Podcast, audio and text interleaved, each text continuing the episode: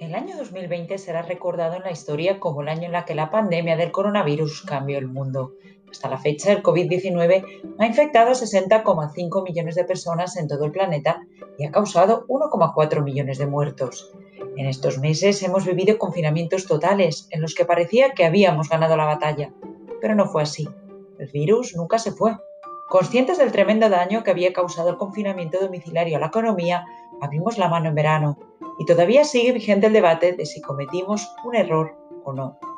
Que no supimos gestionar este intento de nueva normalidad es evidente. Ahora llega la Navidad, la época más mágica del año, y nos pilla en plena segunda ola.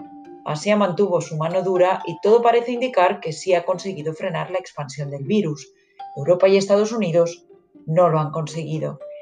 Y llega la Navidad, tiempo de abrazos, de reencuentros, de acciones que van en línea con la expansión del virus.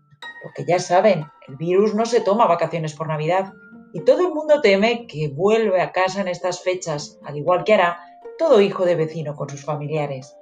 Pero la línea entre mantener las medidas restrictivas para cuidar la salud y levantar la mano para intentar aumentar el gasto es muy delgada, tan delgada que algunos expertos ya prevén aumentos en el número de contagios en enero, como consecuencia de esta mano blanda en Navidad. En España, el debate se centra en el número máximo de personas en las reuniones navideñas, entre 6 y 10, y en la extensión del toque de queda, si se relaja a la una de la madrugada o se extiende media hora más. De momento no hay consenso entre el Gobierno y las comunidades autónomas. En este escenario, la presidenta de la Comisión Europea, Ursula von der Leyen, ha pedido esta semana muchísima cautela a los países. Aprendamos del verano y no cometamos los mismos errores, vino a decir. La Organización Mundial de la Salud también teme que las celebraciones navideñas se traduzcan en un incremento de las infecciones por coronavirus, porque nada ha cambiado estadísticamente hablando, tampoco en cuestión a recomendaciones.